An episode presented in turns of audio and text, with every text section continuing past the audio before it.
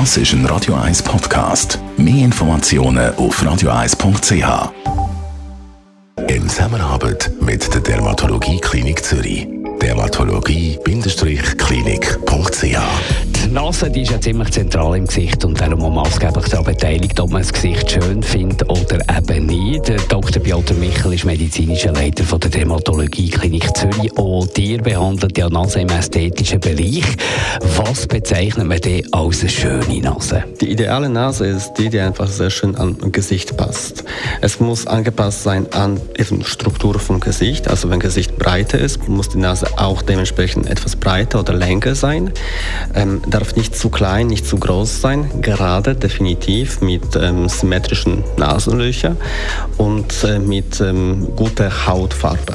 Wie schon erwähnt, ihr modelliert die Nase dort an, aber für das müsst ihr kein Skalpell zücken. Definitiv nicht. Aktuell gibt es viele gute Möglichkeiten, wie man die Form von Nase verbessern kann. Eine von den häufigsten Methoden ist die Unterspritzung mit Hyaluronsäure. Hyaluron ist eine Gelform, die auch äh, die Form von Nase verbessern kann. Das klingt so einfach. Also nach einer Spritze sieht man sofort das Resultat, hat eine hübschere Nase. Ja, definitiv. Also nicht definitiv einfach, aber definitiv sichtbares Effekt sofort praktisch.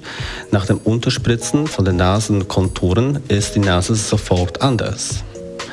Die Behandlung selber ist nicht absolut einfach. Es das heißt nicht, dass jeder das einfach schnell machen kann. Grundsätzlich machen das Ärzte, die auch für das speziell geschult sind. Die Nase hat besonders viele Blutgefäße, viele wichtige Strukturen, hat auch eine wichtige Funktion und man muss das sehr berücksichtigen bei der Behandlung und definitiv nichts zerstören, weil das könnte einfach gravierende Komplikationen verursachen. Sicher, aber ist zu unterspritzen ist weniger risikoreich als eine Operation von der Nase. Das ist der Dr. Piotr Michel, medizinischer Leiter von der Dermatologie Klinik Zürich.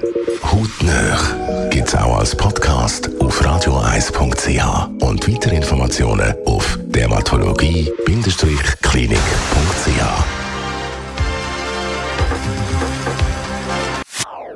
Das ist ein Radio 1 Podcast. Mehr Informationen auf radioeis.ch.